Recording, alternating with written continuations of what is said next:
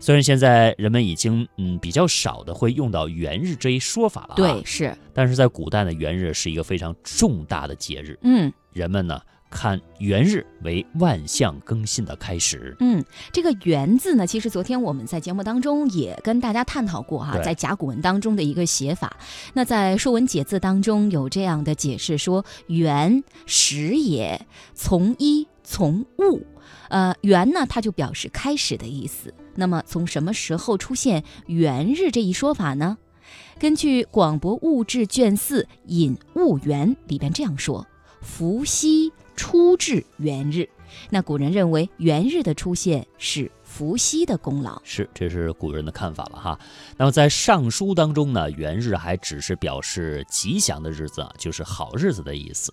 像《尚书·虞书·舜典》就说到：“月正元日，舜革于文祖，旬于四月，辟四门，明四目，达四聪。”讲的就是正月的这个吉日。舜到了呃尧的太庙，和四方诸侯军长谋划政事。打开明堂四门，宣布政教，使四方见得明白，听得通彻。那么关于“元”这个字的渊源，其实我们昨天也是嗯请两位嘉宾哈、对是讲解了一下远古呃就是甲骨文啊，它大概的意思。嗯，呃，中国的汉字 其实挺神奇的哈，嗯挺有文化的。确实，“元”字这个渊源，它也是一脉相承，呃，很蕴含着我们中国传统的一些习俗。那么，呃，书写“元”字，它后来的演变符号的意义又有哪些变化？那下面时间呢，请大家来听一下中国书法家协会会员孙鹤的介绍。那么我们说，在这个桃符的作用之下呢，呃，在元日里头，我们还看到了一个现象，就是所谓的元日。这个元日呢，就是指正月初一日，叫元日。那为什么正月初一日就必须得叫元日？就是因为这个“元”字，呃，它的意义非同小可。元字最早的时候呢，是一个人的头和身子，这就是元。那么后来呢，线性化之后，上边这个点变成了横线，然后呢，人的身体不变，侧面站立。那么为了让整个字形变得协调、丰满，那么先民又在上边加了一横没有意义的笔画。所以在《说文解字》当中呢，这个笔画，呃，如果有人把它读作“一”，那这就是不对的。那么下面这个字呢，被解释成“物”，突兀的“物”，其实也跟本意不是特别相合。本意它就是一个整体象形字，就是一个人。那为什么要强调它的头部？就是因为头部是一个人身体当中从上到下最靠上的。是一个人的这个整体当中的起端点啊，所以呢，圆就有了开始的意思，就有了开始的意思。因此，我们把正月的第一天啊，今天叫初一，那个时候呢，古代的时候不叫初一，叫元日。那么它也可以呢，这个在呃王安石的词当中。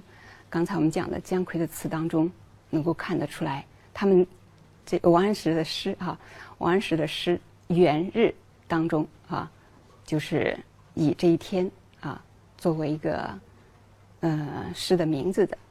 而刚才我们介绍的那个姜夔的那个词呢，这部天的后半阙呢，它的题目也是元日，不过它有具体的纪年，叫丁巳元日。那我们说在这里边呢，大家都看到了一个个就是时间概念的不同啊，以及呢在纪念方式上啊跟今天之间的呃一种不完全啊理解上不完全一致的地方。嗯，那刚才呢是呃专家给我们介绍了这个“元”字的符号意义哈。嗯，那后来呢，人们开始更多的使用元日来表示一年的开始，也就是每年农历的正月初一。中国历代正月的日期其实并不一致，比如说夏朝用孟春的元月为正月，商朝呢用腊月，也就是十二月为正月。秦始皇统一六国以后，以十月为正月。汉朝初期沿用秦历，在公元前一百零四年，经司马迁等人提议，汉武帝下令改用历法，改定历法。天文学家骆夏宏等人制定了太初历，将原来以十月为岁首改为以孟春正月为岁首。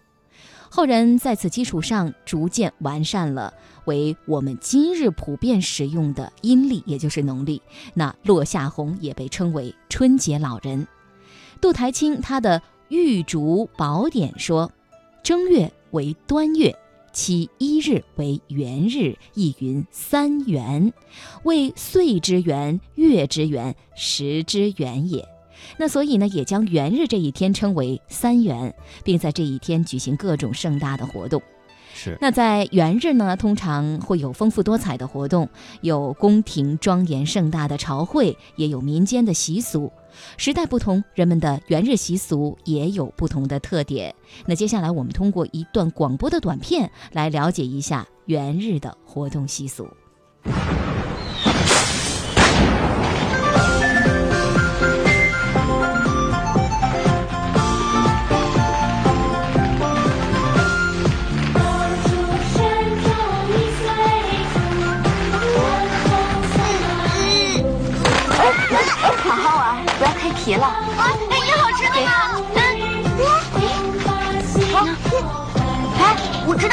吃的，你们跟我来。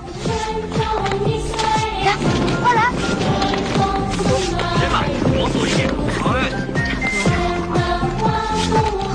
哇哇！不要淘气，快下来。真香啊！这碗好了，拿出去吧。哎，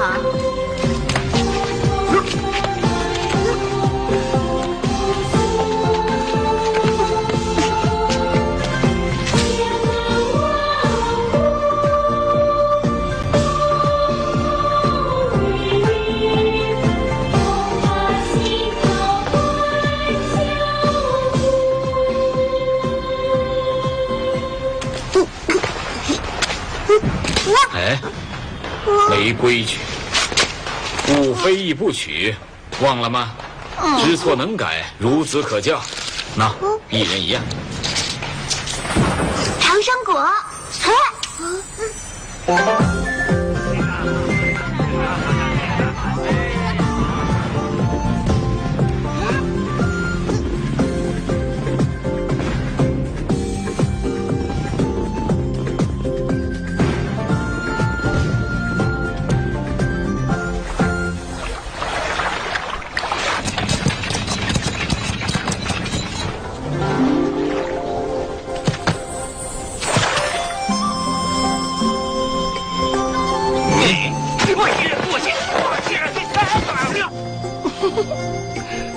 嘿。酒后了，正僧捡酒，官员御书，怡然自得。哎。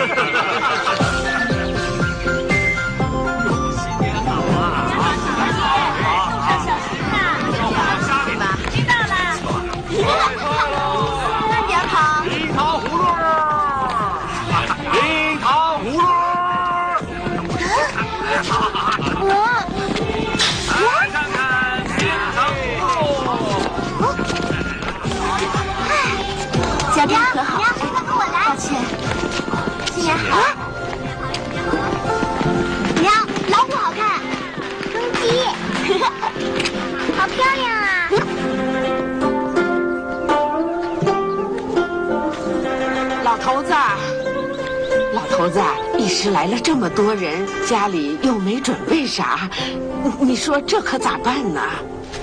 既然学生来，便是看得起我，还要挑吃饭这个礼嘛？灶上正月贡菜、菱角、地梨，还有圆团，地里自家晚松，正好拿来招待。也不费一年辛苦。请慢用。这此系何物？此系贺年羹，一箪食，一瓢饮，在陋巷人不堪其忧，回也不改其乐。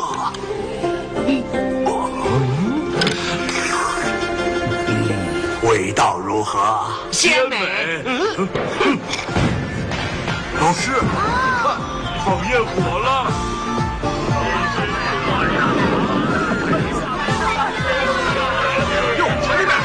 娘，你看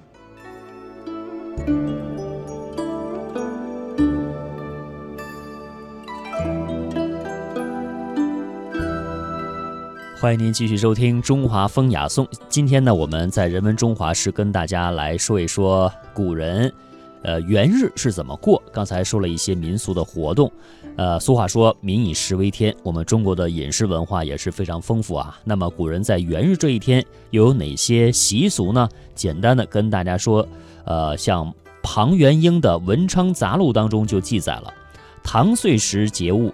元日则有屠苏酒、五辛盘、焦芽糖，可见元日人们的饮食习俗呢，主要是以饮屠苏酒、服桃汤、吃五辛盘、焦芽糖和鸡蛋为主。那说到这个鸡蛋，其实呢，元日吃鸡蛋在古代是比较常见的。嗯，是的，像《风土记》当中就说，元旦当生吞鸡子一枚，谓之炼形。这个炼形其实是道家的用语，是指修炼形体可以成仙。元日生吃鸡蛋是为了长生。东晋葛洪的《炼化篇》就说：“正月旦吞鸡子、赤豆各七枚，必温气。”葛洪认为，正月初一的清晨吃一个鸡蛋和七颗赤豆能够预防瘟疫。当然了，人们还会准备其他丰富多样的食品。据《孟良录》卷六记载，除夕内司，意思，呃，意思局。进盛精巧宵夜果子盒，盒内簇诸般细果、石果、蜜煎、糖煎。